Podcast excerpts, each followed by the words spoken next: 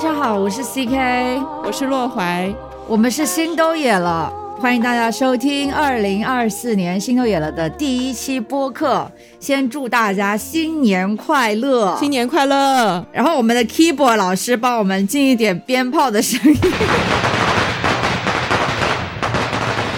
这期内容让我们来狠狠的扣题，因为新的一年来了嘛。呃，以往呢，我们总是喜欢在新的一年的开始对未来进行展望，列出下一年的 to do list。今年我们想要反其道而行之，列来年的 not to do list，也就是放弃清单，聊聊新的一年我们不想再做的事情。呃，我们之所以想做放弃清单呢，是因为在过去的几年里，我和 CK 其实都放弃了很多东西，包括我们时尚博主的身份，我们不喜欢的工作机会等等等。而且也是在放弃了很多不喜欢的东西之后，我们喜欢的东西才逐渐显现了。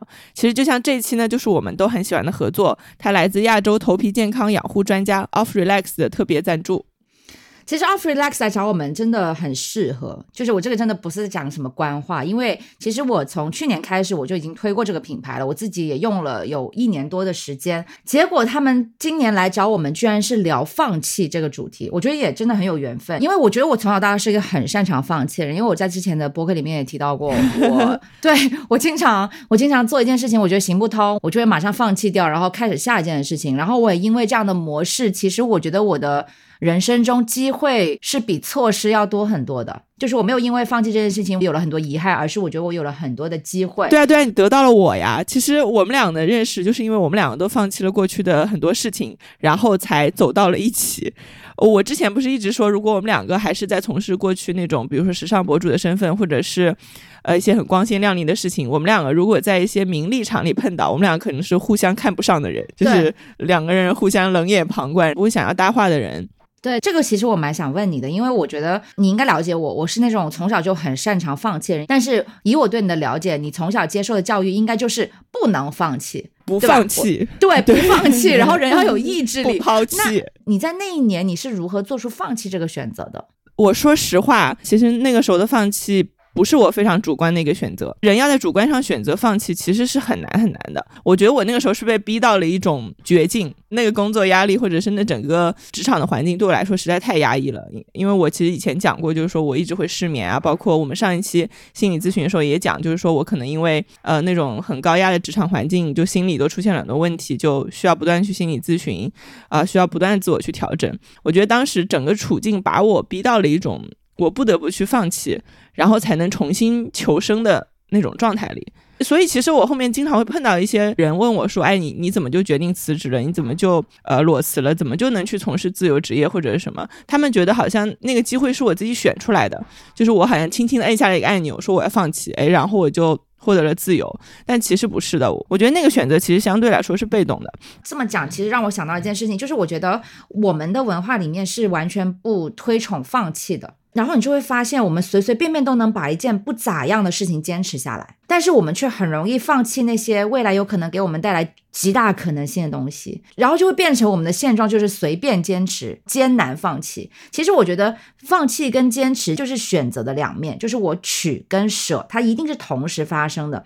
啊，我只有放弃了，我才能去选择。我选择的同时，我也要放弃一些东西。就我觉得，我们的文化是会培育出一群非常不善于放弃，然后最后呃把所有东西都揽在身上，最后把自己压垮的人。对，我觉得你说的是对的，因为我是完全经历过这个过程的。我是想要跟大家说，当一件事情你需要放弃的时候，它其实会自然而然来到的。因为我发现很多人会纠结说这件事情他到底该不该放弃，他会卡在那个位置上，他做不出那个决定的时候，他也给自己带来了很多的困扰。他可能觉得很多人是很果断的，或者很多人很直接就说我要放弃了。就比如说有人会羡慕你这样的人，因为你这样的人可能看起来就说，哎，我今天说要放弃我就放弃了啊。但是我其实想跟大家说的就是，可能这个机会它是会自然而然来的，就那天到了的时候。你就知道你要放弃了，你不需要逼自己去做这个选择，这样我觉得大家会可能轻松一点。就是你该放弃的时候，你是会知道的。然后我在放弃那份工作的时候，我其实是很恐慌的，因为我不知道我接下来会做什么啊，我也不知道我接下来人生方向是什么。然后我就发现，哎，我的人生变得很空白了，因为我原来的人生全部是由工作填满的。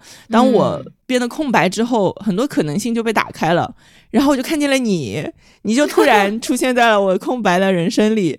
其实我以前有关注你嘛，但是你从来没有真正的、完整的，或者是说像一个人一样的出出现在我的视野里。你以前对我来说是一个 ID，或者说是一个让我看了不太舒服的竞争对手、假想敌，因为我们是同行嘛。其实以前，嗯，或者说什么。迪咪，我不知道你知不知道这个词，反正迪咪就是就是就是我们我没有大概知道，我没有注意过你这个人。然后我是在放弃之后那片空白里，我注意到你是一个什么样的人。然后我第一次点开了你的视频，听了你的声音。呃，我在以前老是看到这些东西，但我从来没有真的点开过。啊，然后我听到你的，你没有空白的时间。对，因为你有了这样的空间，你可以去接触别的事情了。我觉得这个还蛮蛮启发我的。你又让我想起我当年就是疯狂工作那几年，就那个时候我会觉得我的生活像一潭死水，它非常的稳定，也没有什么问题，它也有它自己的生态系统。但是我再也看不到其他的可能性了。但是当我真正把这一潭死水排走之后，我发现我有一个巨大的空间可以去装更多更有生命力的东西。我觉得我以前是被一潭已经。没有生命力的东西持续消耗着，所以我觉得，刚刚你分享的这一段，以及我们都经历过这一段，其实我们真正想要带给我们听众的一种可能性，就是呃，我们勇敢的去放弃，也许我们才能得到更多的可能性。呃，你先来吧，我我想你先说一下你最近放弃的一件事情。最最近我放弃了一件事情，应该是一件非常非常小的事情，就是我放弃了我的长头发，因为我上个月，哎，应该上上个月又去把头发剪得很短，因为中间有一段时间我的头发可能已经过肩了。就是过肩，就是代表你即将变成长发的那个状态，所以我那个时候是准备留长发了。然后我每次去跟理发师剪头发的时候，我都跟他说不要帮我剪短，因为我准备留长发。那理发师可能就帮我修一修吧。但是上上个月的时候，我突然有了一种感觉，就是我不想再留这个长发了，我想坚决的把长发这件事情放弃掉。呃，就是这些年，其实我觉得我在头发这件事情上一直都很摇摆，我一会儿留长，一会儿剪短。有时候我很想拥有长发那种质感，有时候我又觉得哎，短发真的很方便，我就应该一直都是短发。这个过程。其实我觉得可能是因为我学生时代的时候一直都是被迫短发，就是我之前前面几期可能讲过，就是说我们初中的时候就是那种所有女生都是统一的短发，然后一直一直就是我到大学的时候可能都是短发，所以我是没有机会去尝试长发的。所以等我可以自由选择发型的时候，我是报复性的留了长发。我最长的时候把头发留到腰，有留到脚趾吗？没有，我是想。呃，其实留到腰已经很难很难了，它已经是一个非常非常长的头发了。嗯嗯，因为我我应该有把我研究生的时候照片给你看过吧？那就是一个齐腰长卷发的形象。我没有看过，我没有看看过，你忘了？你可能选择性遗忘了。你是说在人类学那块牌前面的那张吗？对对对对对对，你应该选择性遗忘了，因为太 太不像我本人了。对，就和我现在形象是完全不一样的。那是一个非常非常女人的形象。那是一个真正的女人呢？那不是你的梦想吗？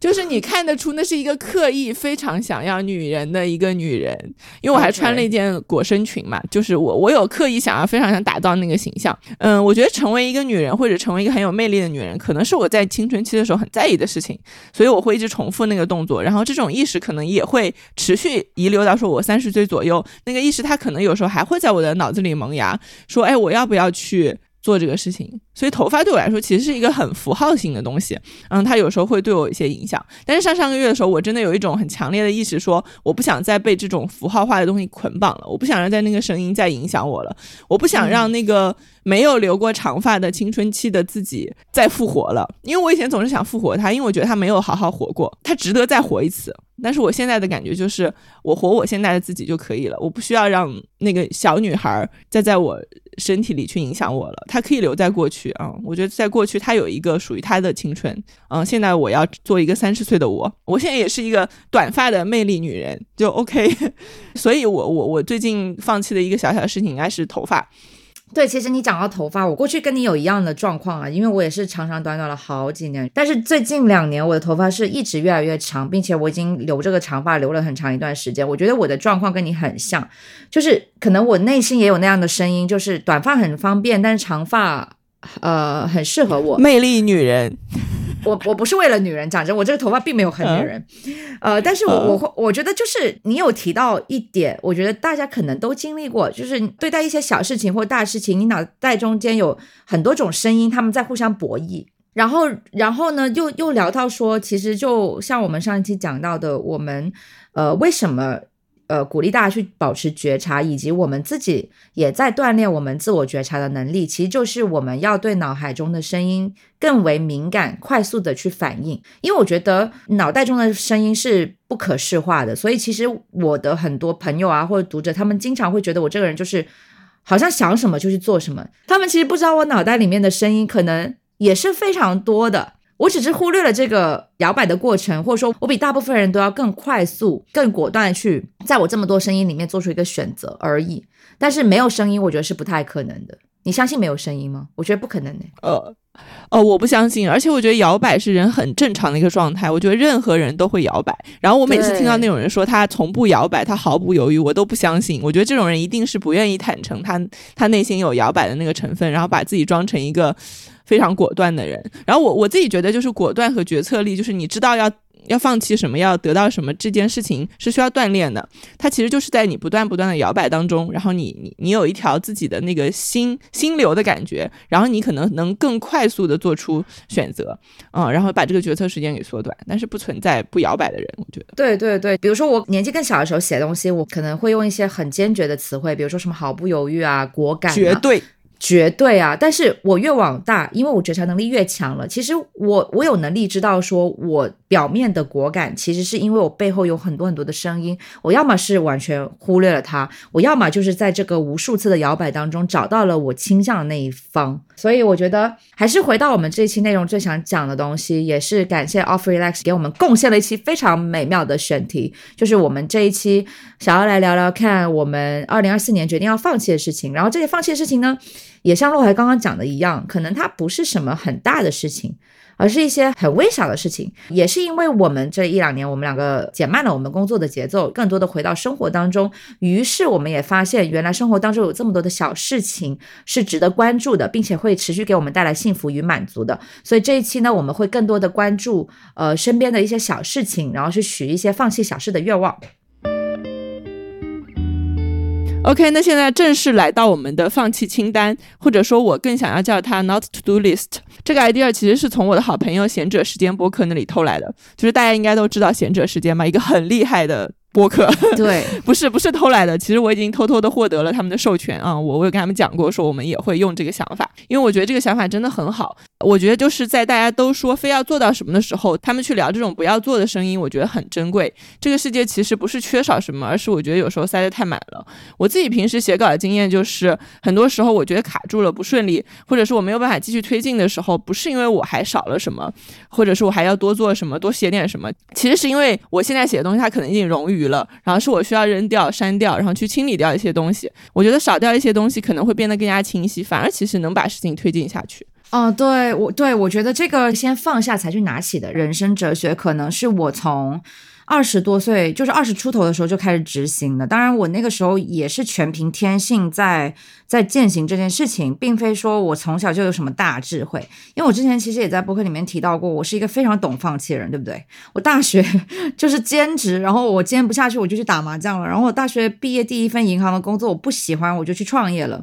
然后创业遇到了瓶颈，让我觉得我再这么下去，我个人跟我的事业不会有任何成长。然后我也放弃了。我个人的经验是。放弃太好了，就是其实我觉得人是会产生放弃的念头的，然后这个念头一定是有原因的。但是我也记得，我们从小可能就被教育说不能半途而废，不要三分钟热度，对吧？然后曾经一度，可能我们都会觉得说，我有这样的念头，我们要把它掐灭。然后有这种特质，一定都是缺点。但是现在我觉得我长大了，我有了独立独立的自我意识。我觉得对我这种生性比较果敢的人来讲，当我产生了放弃的念头，我就应该去做。因为我不会在所有的决定里面摇摇晃晃，就是我我我产生这个念头我就去做，然后我做了我不喜欢我就放，然后我想拿我就拿，我想放我就放，放下了我才能够解放我的双手去拿起一些真正重要的东西。然后基于这个三十多岁嘛，然后回望自己这过去差不多十年的一个嗯做法吧，我就觉得找到适合自己的路数就行了，我们不应该被教条所约束。嗯嗯，哎，我之前就发过一条微博，哎，我说放下的人先享受世界，不是有一个词条叫“叉叉叉”的人先享受世界嘛？对，勇敢的人先享受世界。对对对对，嗯，我的第一个许愿就是我想放下的一个东西，就是呃，我不想再做那么多事情了。就是我希望我明年能少做一点事情，就是不要什么都想做，然后又都想要做得很好，那我就真的会把自己累死。呃，我觉得我虽然没有特别完美主义，但是我还是说任何事情我可能都要做到八九十分，就是起码要做到我自己能过自己这一关。但其实这个就已经非常难了。我现在也是意识到，说我可能很难降低自己对自己的要求。如果真的降低了，我可能也不不会开心。就是我如果真的就说，哎，我做了一个七十分的东西，我觉得我也不会因此而满足，我也不会觉得说这是我能接受的。所以我觉得唯一能让我轻松一点的方式，是我去少做一点事情。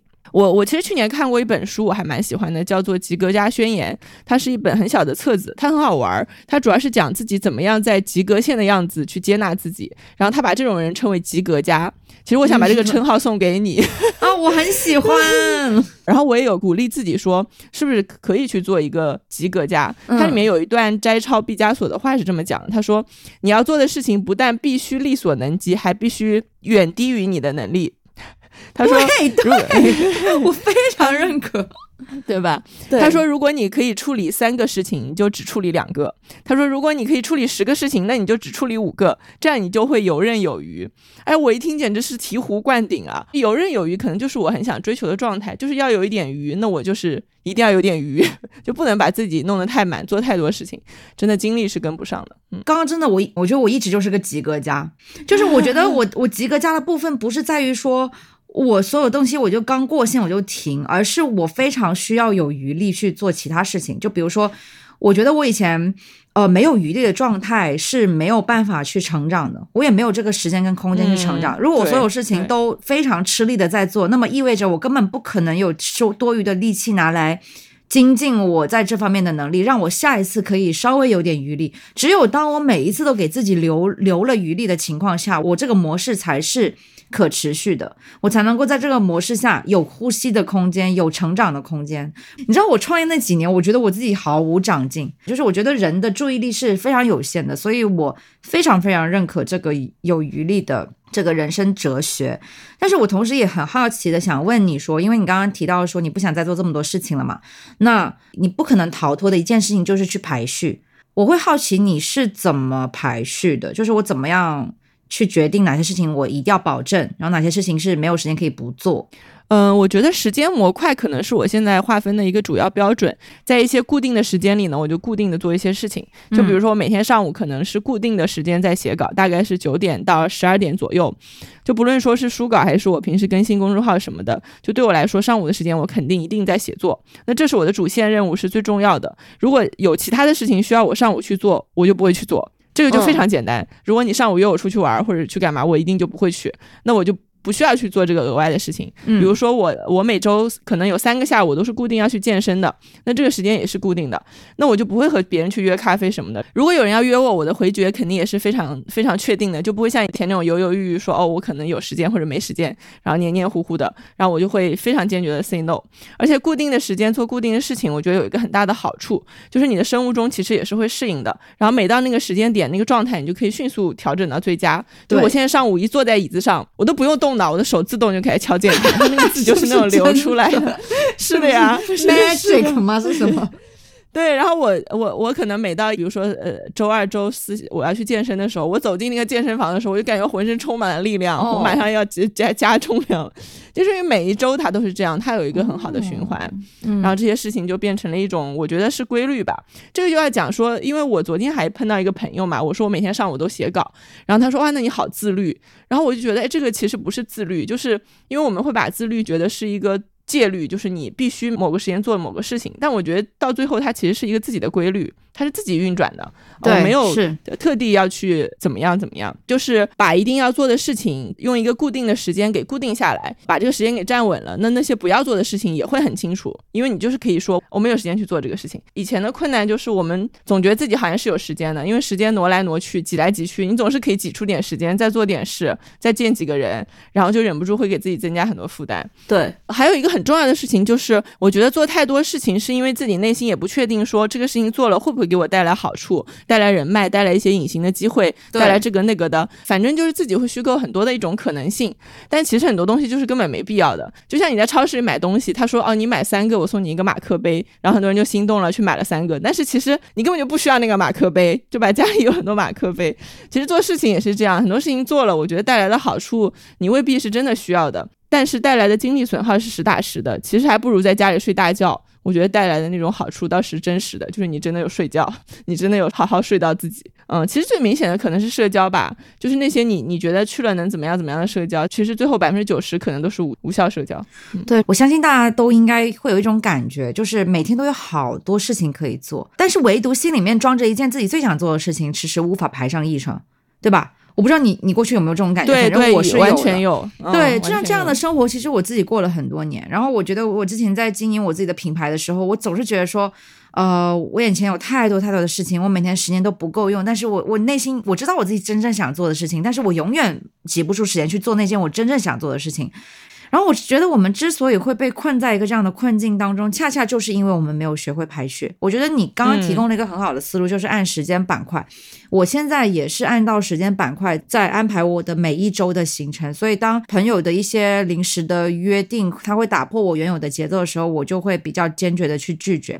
然后你刚刚最后提到了社交嘛，我现在也是，就比如说以前我可能会有一个这样的想法，觉得说啊，如果今天这个局我可能一下子见到十几个朋友，那我就会去。我以前的。的理念可能是这样子的，但是我现在就反过来了。我今天就是，如果我今天这个局是很多人的，我反而不想去，因为我会觉得我这种一次性想要见到很多人的 philosophy 这个理念从一开始就是不成立的，因为人际关系就是得花时间的。如果你觉得你是靠这种一次性大量的。短暂的、高频的去接触到很多的人，你以为你以为这样子打到了照面，你以为这样子建立了人脉，其实这些都是你自己在骗你自己。真正重要的人际关系，肯定是要花非常非常多的时间跟心力去维系的。对，就是我觉得一个聚会超过四个人，其实就已经很难有有效信息了。你们四个就开始会插科打诨，你们也没有真的好好的和彼此交谈。是的，这个是这个是社会学的一个统计来的，就是我记得那个邓巴那个教授他有写过，就是超过了四个人的对话，就大家的注意力就不会在彼此身上，还是怎么样，就是可能不够严谨，但是他大概的意思是这样。然后呢，我今年第一个许愿的其实也是跟你的很接近，就是我不会再那样工作了，就是可能我一直以来就生活中就蛮多事情的，但是我觉得我现在 so far。So good，就是我现在生命中很多事情我都能够去持续的把它嗯做好，就比如说学法语啊，学骑马啊，虽然看起来频率不高，但是这些事情全部都还在持续，然后我都有在进步。但唯独工作哈，我真的是从过去非常非常忙碌到现在到这一两年就真的是急刹车了。呃，我就我就有个很明显的对比，其实我是觉得人也是不能不工作，但是我是绝对不会再像以前那样工作了。哎，那你以前是怎么工作的？你可以形容一下吗？我以前就是没有完成不下班呢，就是一直一直工作啊，基本上就是吃饭、睡觉、洗澡这东西拨开来之外都在工作。就你即便没有说就是在案前很严肃的在干什么，但是你脑子是一直在转的，就是思绪是没有停下来那一刻。但是我现在是会有很明确的板块嘛，就是我刚刚也提到了，我每个生活中每个板块其实是比较明确的。然后我非常同意你刚刚说的那个人生主线，就是我觉得我们。我们有一个剧本要写，就是我有我们有关于我们自己的剧本要写，我们要很明确我们的剧本上面最重要的内容是什么，就真的不能让我们这个剧本就是有 n 条支线，然后每条支线的故事也说不好，但是你就是谁也无法，就是哪条支线你都没有办法割舍，嗯，所以我有个设想，就是我希望我明年可以开始重新回到工作的轨道，就是稳定一点的去工作。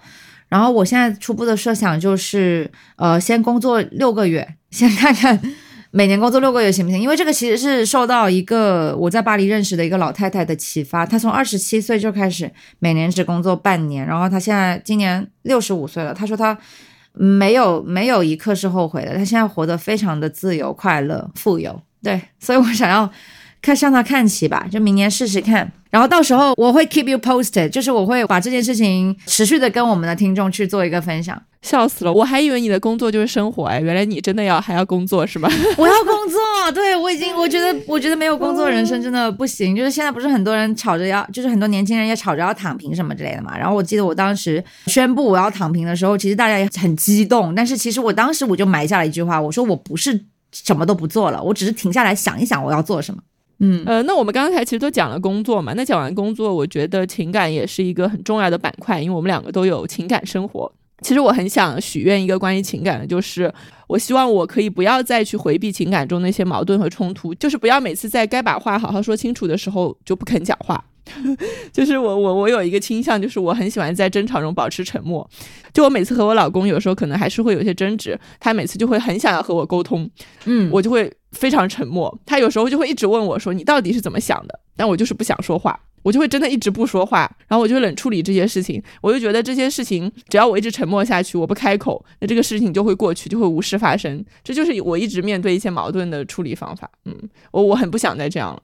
我会很想，我会很想徒手扒开你的嘴，耶，就是，但是我我不是那个 当对方沉默，我就会采取进攻姿态的人。我可能是愿意沟通，而且我也倾向于沟通。但是如果我遇到了你们这样的人，就是你们就不说话，我问了一句不说，好就再也不问了。因为其实上跟你蛮像的，我也不是说我喜欢冲突，呃，但是在我们两个都不想说话的时候，我是那个主动来说，让我们来聊一聊这个事情的人，我是那个主动开口的人。但是我也是那个只要你不说。我可以比你冷战更久的人，你懂吗？就是如果我们一旦陷入冷战的话，一定是他先低头。后来我在网上看到一个心理咨询师，他分析说，呃，像这一类他没有办法在冲突的时候去呃开口说出他真正所想的人，是因为他小时候的需求没有得到满足，呃，所以他所以他这种方式是一种自我保护，就是。说出自己内心真正所想，对这一类的人来讲是极度没有安全感的事情。所以，我我读完那那那个分析之后，我突然间觉得，我瞬间理解了他为什么不说，然后我就决定尊重并祝福他。就是因为我也我也是个非常擅长走开的人，就如果你你不想说，我可以马上走开，我也不喜欢逼对方。你刚才讲那个心理咨询师的话，其实我有被启发到一点，哎，嗯，我觉得其实可能我潜意识里就会是觉得，就算我说出来了，可能也无济于事，我不觉得我能改变什么。就是这个和我们之前聊过的，好像还蛮像的。就是我不喜欢去攻击别人，或者说这个这个情况下，它不叫攻击别人，就是说，呃，我不想和别人做改善型的沟通，因为我会觉得改善不了。而且他们理解不了我，我想要的他们也是做不到的。如果我提出需求，然后他们又无法满足我的话，最后失望的人一定是我。所以我会提前保护好自己，避免自己失望。反正我就不说呗，不说了我就不知道，不知道了反正对方也不会做不到，那事情好像就会这样过去，对吧？然后反正我是不想承受失望，那就让你们来承受沉默。但是你有没有想过，其实我们并不是想要解决，就是我们只是想要听听你在想什么。就是我们并不是说今天你给我 set rule number one two three，然后我马上就会跟着你说的做。就是我我我觉得我也不是这种卑微的心态，而是我会很想知道，哎，刚刚那个空气为什么突然安静？就是刚刚是哪一个点触碰到了你？就是我我会很想知道，因为我很多时候没有他敏感，但是很多时候空气突然凝固，然后我就会非常的手足无措，我就会很想知道。我很想知道为什么，然后要不要去改善，我能不能做到改善？其实是听完之后我才能有一个判断的。但如果你不告诉我的话，我可能这辈子都不会知道。就是我很多时候真的是处于这种云里雾里，就是我不知道怎么了，哎，我也不知道怎么就不怎么了，哎，我们我不知道我们是什么时候开始不怎么说话的，我也不知道我们是什么时候又开始和好如初，就是一切都发生的 非常的奇怪。但是呢，我今年想要许愿不做的事情就是，呃，听起来可能会有点小女生啊，就是非常不符合我的人设，但是我还是要勇敢的说出来，就是我今年决定不要再在吵架的时候说分手了。哦，你你以前经常说分手吗？首先，我以前没有经常吵架，所以就不会经常说分手。但是因为他不说话，对，因为他不说话，所以根本就吵不起来。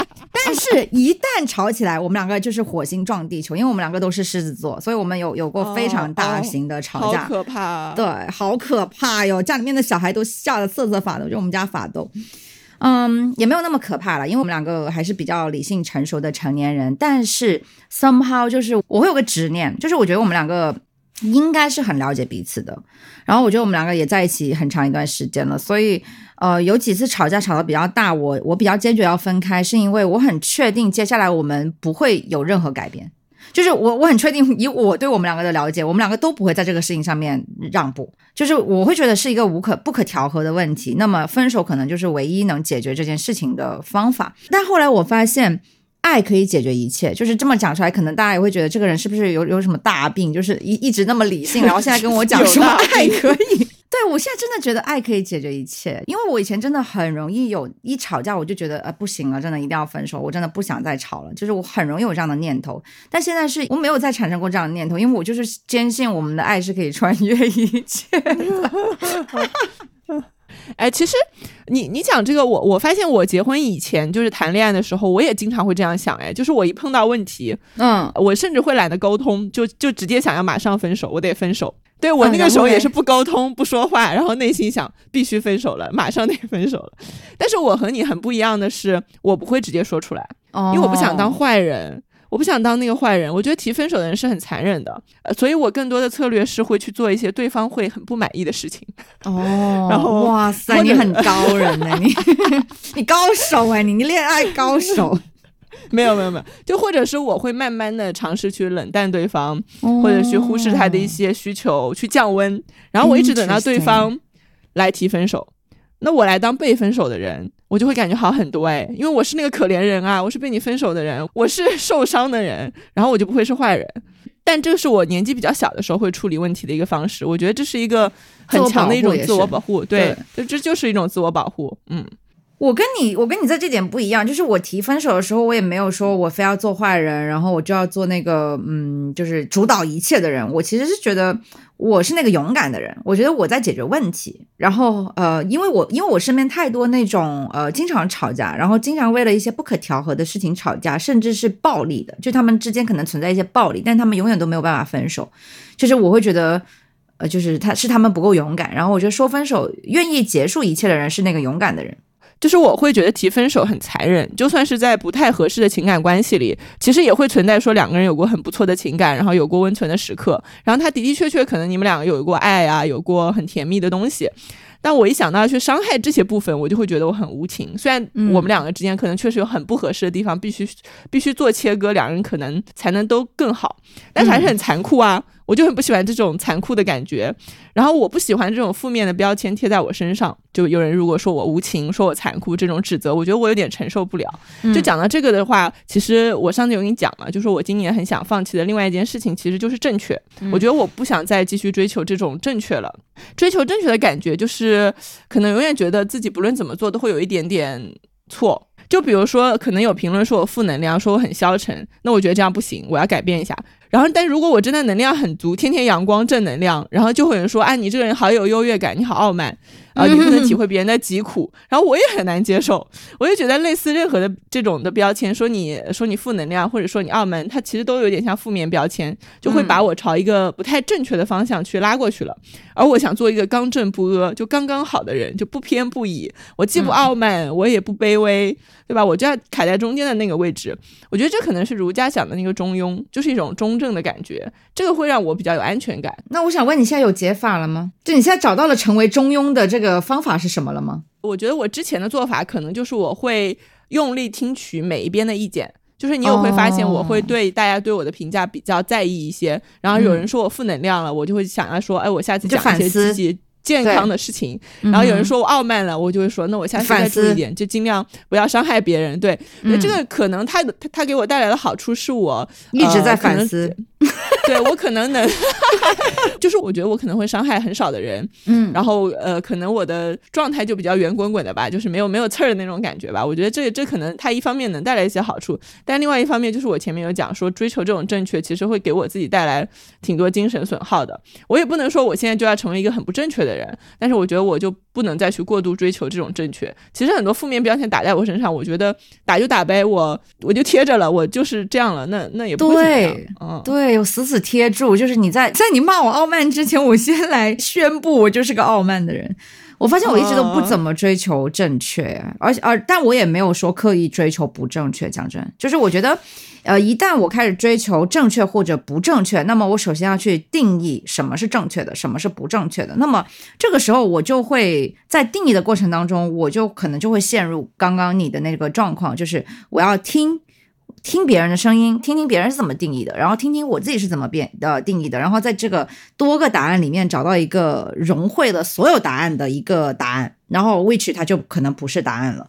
我觉得我在这一点上面好像一直都蛮蛮凭感觉去行事，就是我只感受我自己的感受，就是我做这件事情我开不开心，我今天想不想回这条复评，我想回我就回，我不想回我就不回。对我，我觉得我可能是一个受儒家思想影响比较大的人。我觉得可能很多大部分东亚的人，他就是受这个影响很大。就是你刚刚有说你要去定义一种正确，其实儒家的文化里他已经大量定义了什么是正确的，因为他有那么多言传身教的规则。他告诉你君君臣臣父父子子，他告诉你要中庸要不拉不拉，就是就是他有很多规范，他已经给你列好了。然后并且呃这么多年下来，你不按照那个规范去行事的人，你就是不正确的，你是傲慢的，你。是自私的，你是贪婪的，它自动就被打入不正确了。你你都不需要去寻找那个标准，那个标准就植根于我们心里，我们东亚人的灵魂里 就是有这个东西。对对对，嗯，所以我从小可能没有受到儒家的约束，好像很自然而然就变成了我现在这个比较自由的样子。所以我在想，是不是不受儒家影响的人，其实就会比较自由，他都不不需要去受到西方影响了。会不会其实自由才是人的底色呢？就是比较天天然的一个样，一个 一个小小的怀疑啊，不是在很严谨的讨论这件事情。我决定放弃接你这段话，因为我不知道怎么接。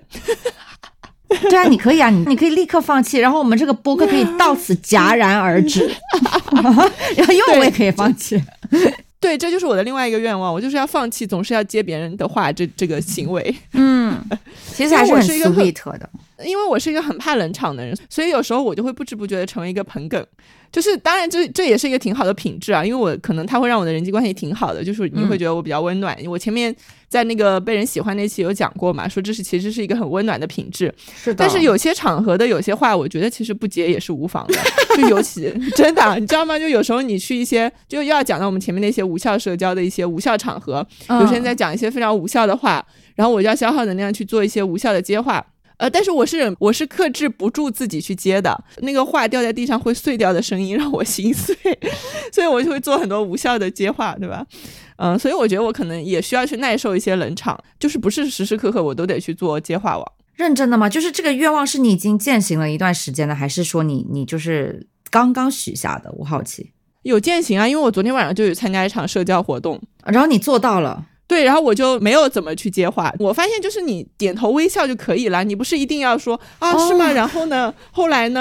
啊，真的吗？对对，你不能总是把他的线往外拔，有些人可能没完没了。我觉得这样其实也不好，就是可能会让对方觉得你真的很感兴趣，然后激发了他们一直往下说，是的，收不住。嗯嗯，是的，是。好，我现在要让你那个愿望成真了，因为我可以自自己接自己的话。我下一个选要放弃的事情是，我不会再把我没有想好的事情告诉别人，或者说，我不会再把我没有做成的事情告诉别人。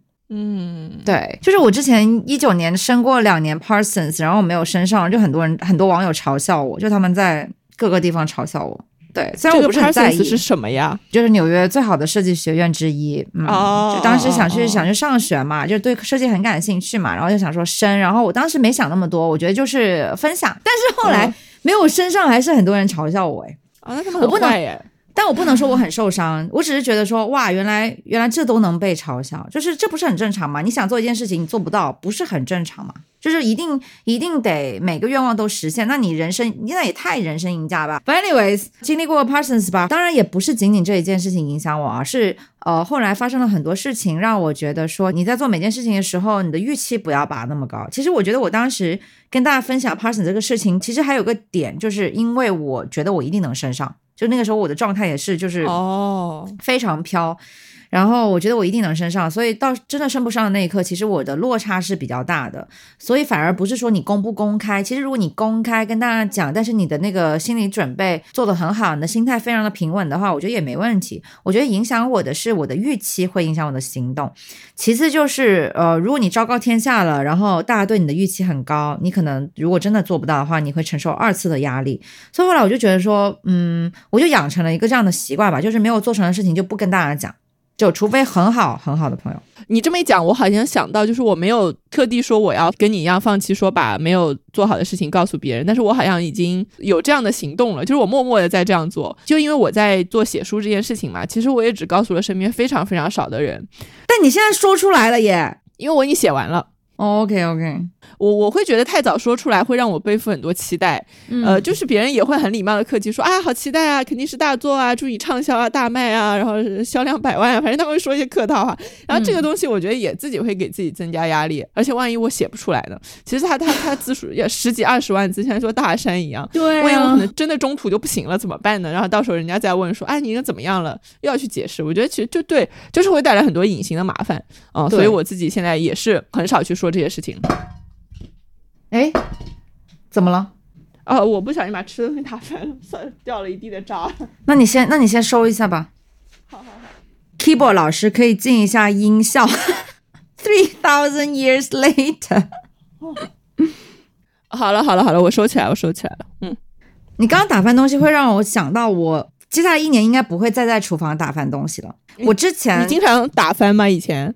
我可能那个时候你还没有那么关注我的小号吧，就是我有我有段时 间密，就是刚开始进厨房做饭的时候，是几乎每每天都在打翻东西，然后就大家都会觉得挺好笑的吧，就是我我自己记录下来也是觉得蛮好笑，就是三十岁的人了还像一个小朋友一样。我但是我今年我我就蓦然回首，我现在站在我们二零二三年的年底回首，就是看我的这一年，我居然一次都没有打翻过东西，就这个真的很让我。惊喜，那你很厉害哦。对啊，说起来就觉得很满足啊。就是一方面，我觉得是因为我今年进厨房的次数非常非常多，我经常在做饭，呃，就是熟能生巧了。但另外一方面呢，我觉得也很重要，是我变得更专注了。就是我现在可以心无旁骛的在厨房进行各种作业，就是我现在做一件事情就做一件事情，这个是我特别喜欢的一个变化。然后说到这个，除了厨艺大涨啊，我现在吃饭也不玩手机了，我再也不想。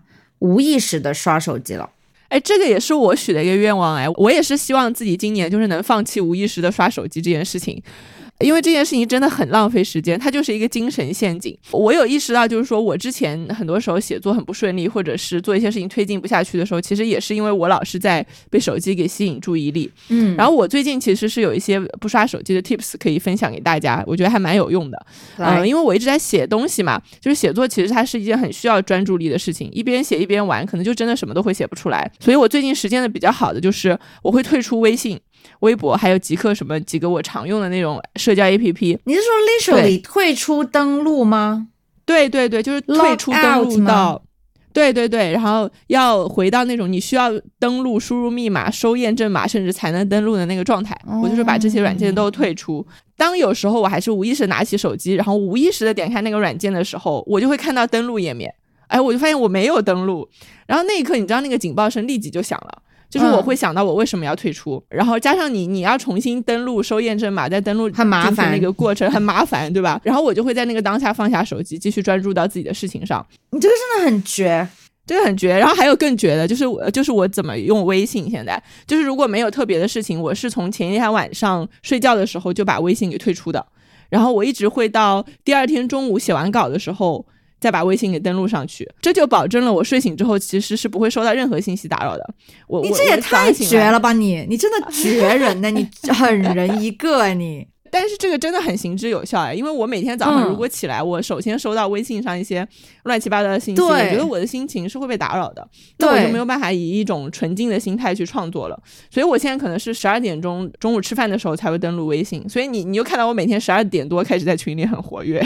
对我，我确实，我确实发现了你最近，就是我虽然没有去刻意观察这件事情，但是我确实发现了你最近活跃的时间是非常固定以及很集中的，就是不会从早一直活跃到晚，跟你以前不太一样。而且回信息也变慢了很多。我没有想到你是在用这种绝活哎。今天免费告诉大家，我们会受到这些 A P P 的影响，这个我是知道的。然后呢，所有人都在尽可能的逃离 A P P 对我们的干扰，就大家有不同的方法。但是你这个确实是我目前听到最狠的活，就是狠活一件。然后我自己的话也是非常需要在工作的时候减少这些 A P P 对我的干扰，但是我我没有那么狠，我是直接开那个苹果手机的 Do Not Disturb，然后打开那个之后呢，你所有的 A P P 的那个 notification 都会被关掉，你只有把这个 Do Not Disturb 这个关掉之后，你所有的 App 的那个信息的数量才会显示出来。但它还有一个好处，就是呃，Do Not Disturb 是这个模式是你只要新标了，比如说你新标了你老公，然后新标了你的父母，新标了你很重要的工作伙伴，那么这几个人打电话给你的时候，他只要连打两次，你还是能够接到他们的电话。我觉得这个还不错诶。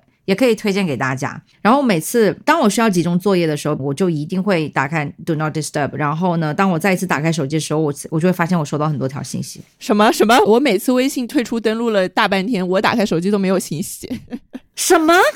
你发那么多疯狂信息，是没有人理你吗？没有人逼你五十吗？没有人，他们只会默默的偷我的段子，你知道吗？把我的然后段子转发到其他群里对，然后不发一眼，就是好像没看见一样。对，因为我我我最近跟你又多了一个群，然后我就经常同一条信息我要看两次，我真的觉得这种生活我已经过够了。因为一直有人偷我的段子啊。你们互偷啊，你们并没有谁比较高明啊。哎，那你还有别的方式让你更专注吗？就是怎么处理那些 A app 什么的？还有还有一个还有一个我特别想分享的是我最近才完成的一个大动作，就是我可能在呃一个月前吧，我把我所有的手机的 app 全部 remove from the home screen，就是呃你知道 Apple 它有一个功能是你只要长按这个 app，然后你可以把它 remove，就是从从这个桌面直接移走，你知道吗？这个用苹果的都知道吧？啊，你们都知道吗？对，我觉得应该是所有人我对都知道 OK OK，我不能像个乡巴佬一样，因为我相信是所有人都知道。但是你们知道这个可能让你很专注吗？就是我现在苹果的桌面只有一页的 APP，然后这一页的 APP 是我每天都要用到的 App，我才会放在第一页。然后第二页会有一个合集，这个合集是我次频繁用到的 A P P，然后其他所有的 A P P 都在桌面上消失。然后这个这个这个动这个 set up 是因为我进行了一两个星期的观察吧，我把我那些从来就没有打开过的 A P P 一个一个的 remove 掉，然后最后我发现剩下的 A P P 也就这么多。它只是在徒增你找 A P P 的困难，它徒增了很久很久，但你根本就不会用到这些 A P P。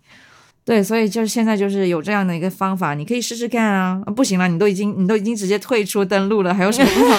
这个我是最狠。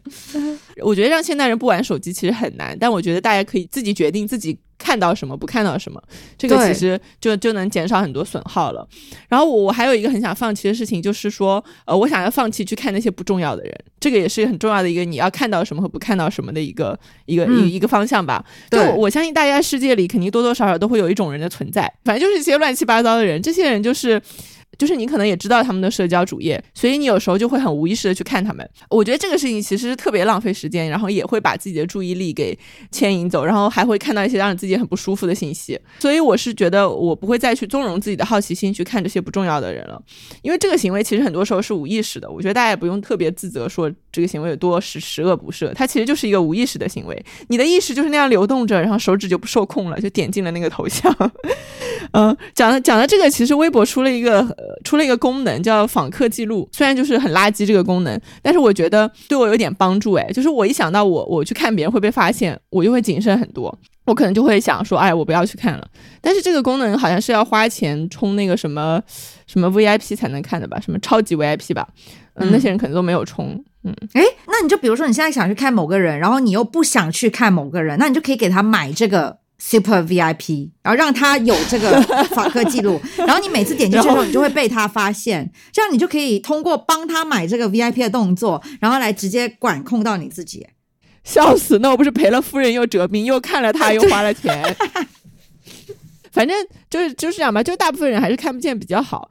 嗯，就是这个功能会让我去看之前要斟酌一下，就是有很多事情，就是你如果做之前要斟酌一下，然后有了思考和斟酌的空间，其实你就不会那么无意识的去做了。我觉得大部分行为真的是因为无意识，所以给自己留那个空隙去思考一下，我觉得就不会发生。对对，其实讲到这个，就是很多事情是无意识在做嘛。然后呢，我作为一个经常开车人，其实我真的非常想要提醒大家，走路不要玩手机。对，这也是个无意识的行为，真的。因为我经常在路上遇到这样的行人，也不也不能说经常，但是每一次遇到，真的会把我把我们都吓死。因为你知道，不管怎么样，我创到了人，就是不管是他的责任还是我的责任，都是我的责任嘛。就是开车的人就是一定有责任的，所以我会非常严厉的提醒大家走路不要玩手机。而且因为我自己开车经常遇到这样的人，然后我觉得非常危险。我现在走路也是不看手机的。而且我的妹夫是一个外科医生，他经常会跟我们分享这种案例，就是谁送外卖在看手机，然后撞飞了，然后进了他们科室没有抢救过来。我经常听到这种很可怕的故事。那讲到这里，我要中庸一下了。其实很多人开车的时候也会玩手机，我要提醒那些开车的人不要玩手机。没错没错，其实我也是红灯的时候真的会看手机，这个也是一个不好的习惯，马上给他许愿放弃了。哎，你知道有个东西叫手机笼子吗？就是它是一个物理的一个笼子，不是一个 app，就是一个就是一个笼子。然后你你买回家以后，你把你把你的手机放进去，然后把它锁起来，然后你就可以不玩手机。我因为我有朋友买过这样一个东西，因为他在复习备考嘛，他就在备考的时候把他手机锁到那个笼子里，然后他会把钥匙，哎，我也不知道他怎么处理那个钥匙，但他在物理上隔绝了自己。我刚想问，那那那他想打开的时候还是可以打开，除非他把这个钥匙又锁到一个放到保险柜里。那你的保险柜的密码你还是知道啊？就是我觉得好像又在套我，笑死啊！那你下一个准备放弃的是什么？我还有一个想放弃的是，我我不想再在情绪低落的时候什么都不做，任由自己发臭发烂了。真的，我觉得，我觉得我真的，我今年真的经历过很多这样的时刻。就因为我不知道为什么，我感觉随着我的年年纪在变大，我好像受激素的影响就更加严重了。因为我之前看那个《Sex and the City》，你有看过吗？就欲望都市。哦，我看过一点点。嗯，哦，你只看过一点点。OK，里面有一个角色叫 Samantha，然后她是她是四个女生里面年纪最大的，然后她是一个没有结婚，然后非常非常开放，每呃每天都在享受性生活的人。有一集里面，她是因为这个，等一下这个。之前有一个人说我像《欲望都市》里的 Samantha，所以 Samantha 是这样一个人。对啊，我记得，我记得谁谁说你像 Samantha？之前有一个有一个 gay 朋友，然后他说我很像 Samantha，但是我当时不是很知道这个人是谁，我就收到这么一个评价，我要笑死了。因为这个电影其实就记录他们很真实的变化，所以他慢慢慢慢老到他更年期了。然后他在更年期的那几集里面，就是展现出一种深受这个激素困扰的样子。就是他他演出来那个状况，让我当时很诧异。我想说，人怎么可能会受到激素如此般的影响呢？就是我当时是完全不可想象的。直到今年，我觉得完了，我要从现在开始担忧我的更年期，是因为。我今年发现我很受月经这个周期的影响，就是我每次到我的黄体期，我就会非常绝望，就那个情绪是真的是不可控，哪怕什么事情都没有发生。而且我觉得就是那种什么事情都没有发生，但是你就是很低落那种状况才是最磨人的，因为它没有解法，你也不知道为什么。那 OK，终于知道为什么？对，终于轮到我不，其实我还是知道啊，因为它就是 黄体期，所以我就觉得我必须得。做点什么，就是我不能够成为一个被激素控制的人，然后我就找到了我的情绪转换器。就是之前我们可能多少都听说爱好对一个人很重要嘛，然后对我们这种东亚小孩来讲，我觉得很多人小时候是没有什么爱好的。讲真，我不知道你，反正我是，就是我我小时候学过很多东西，但是没有一件东西是。坚持到了成年，并且呃，可能比如说我空余的时间，我还会去做一做的。但是我发现像 Sean 啊，然后像一些呃我在国外认识的很多朋友，他们其实都会有一些呃私底下的一些兴趣爱好。我这两年吧，我发现兴趣爱好是非常重要的一件事情，是原因是兴趣爱好会滋养一个人。我现在摸清楚它是怎么运作，就是平时我们在做我们感兴趣的事情的时候，其实我们就是在向它输送能量。比如说有些喜欢拼乐高的人，他可能拼了一座又一座的模型，对吧？然后有。有一些喜欢骑公路车的人，他可能积累的是里程数。这些这些所有的在这个爱好里面的积累，其实它就是一种能量的积累。所以我觉得现在就是我不会再放纵我自己，在情绪低落的时候什么都不做，我要去做。就是越是情绪低落，我越是要行动起来。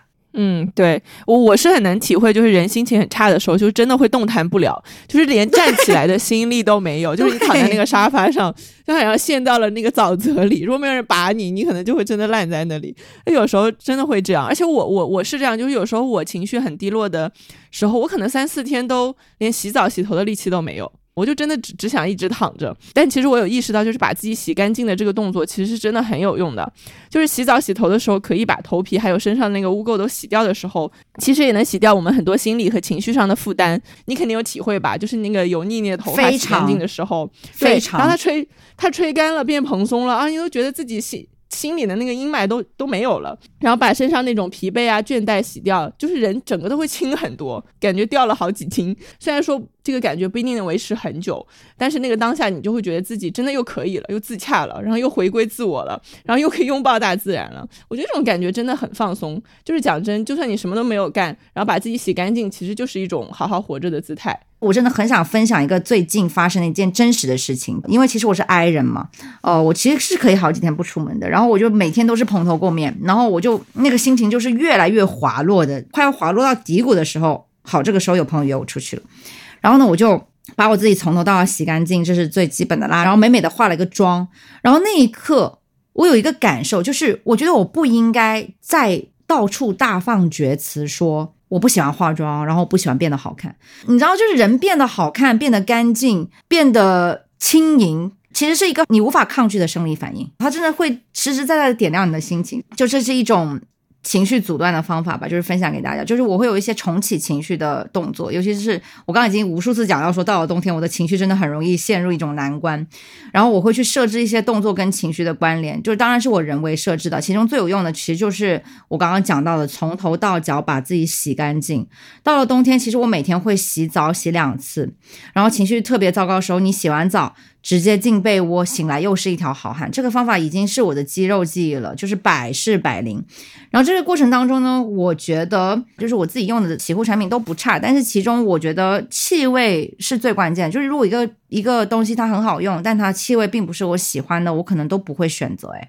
然后去年我用 Off Relax 的时候，我我觉得他们家味道其实是很特别的。你知道有一些香味是你一闻到你就觉得你在超市里面闻到过。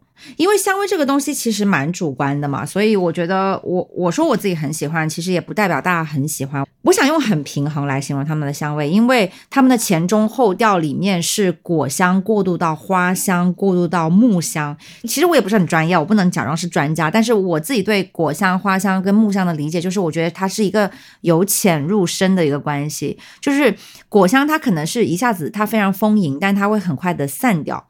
呃，但是木香它是可以闻很久的，比如说你家里面可能有一些木质的家具啊，它的味道可能可以持续好几年。对，大概就是这种感觉。那么这款洗发水，因为它前中后调里面是从浅的味道，呃，从轻的味道慢慢过渡到深的重的味道，所以我觉得这个过渡会让人觉得很平衡。任何一种平衡的香味都会让我很快的安定下来。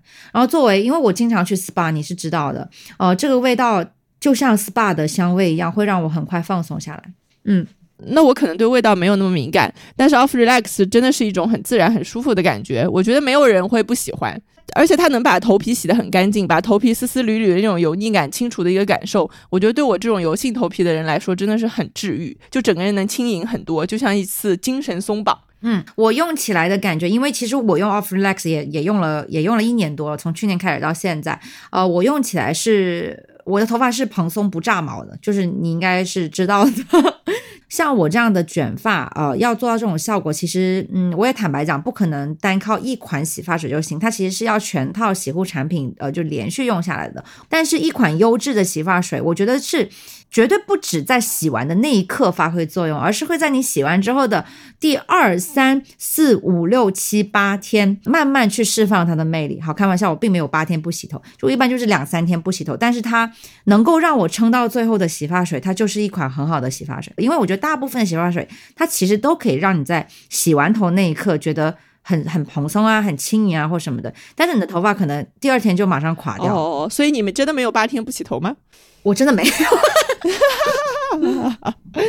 OK，呃，其实我们前面许愿放弃了很多事情嘛，也是我们二零二四年对自己的一个愿望吧。我感觉听众肯定也会有很多愿望，想要放弃一些事情。其实呢，刚好你知道发生一件什么事吗？是什么呢？就是 Off Relax 在新年给我们准备了一场新年的许愿仪式，他邀请我们的听友一起许愿放弃，清理过去一年中积累的精神缓存，以一种更轻盈自在的心情开启二零二四年。刚刚大家应该有听到，我们其实没有许什么很宏大的理想，我们其实许的都是一些很小的事情，比如说不要打翻东西啊，然后不要看那么多手机啊，然后怎么怎么样，都是一些很小的事情。我觉得我的我们两个的这种观念的转变，其实也是一种呃从远方来到眼前生活的一个生活方式的变化吧。就是我们是想要鼓励大家多去关注一些生活中的一些小事情，然后是不是会有一件很好的小事情就要发生了呢？对，马上就会发生在我们心都野了这一期的评论区，会有一件非常好的小事情，就是我们为大家准备了三瓶 Off Relax 的洗发水作为二零二四年的新年礼物。然后呢，这件好事情呢，需要大家在我们的评论区跟我们真诚的分享二零二四年你们想要放弃的事情。那我先来，我想许愿明年我可以放弃我的这颗油头。你们这种干性头皮的人和我们这种油性头皮的人，真的悲欢完全不相通，好吗？你们根本不知道我们有多痛苦。但有的时候人的悲欢也是很相通的，比如说大家都喜欢《心都野了》这个节目，大家也都很喜欢 Off Relax，所以我们在哪里能买到 Off Relax 呢？淘宝搜索 Off Relax 官方旗舰店，即日起至二零二四年一月三十一号，也就是这一个月时间，下单前找客服报“心都野了”即可用九块九下单购买 Off Relax 新年礼包。九块九吗？我也要买九块九。哎，九块，你确定这个价格没有错？认真的？你真的没有？你这个很像直播间。家人们，家人们，看来我还很有直播的天分。哎，真的耶！它这九块九里面含什么？它这个是一个礼包嘛？它有那个明星洗发水、护发素，还有发膜的体验装。然后如果下单的话，就是我们呃新都野的听友还会有专属的一个福利，是时间漫游的线香一套，就真的很划算，九块九哎。真的，我我因为我以为，我想我想问一下限购吗？我可以一个人批发一百套吗？请问？对，这个真的还蛮适合出门旅游的，因为春节可能很多人要去旅行或者是要回家什么的，然后洗护产品，我觉得用自己用习惯的其实是最方便的。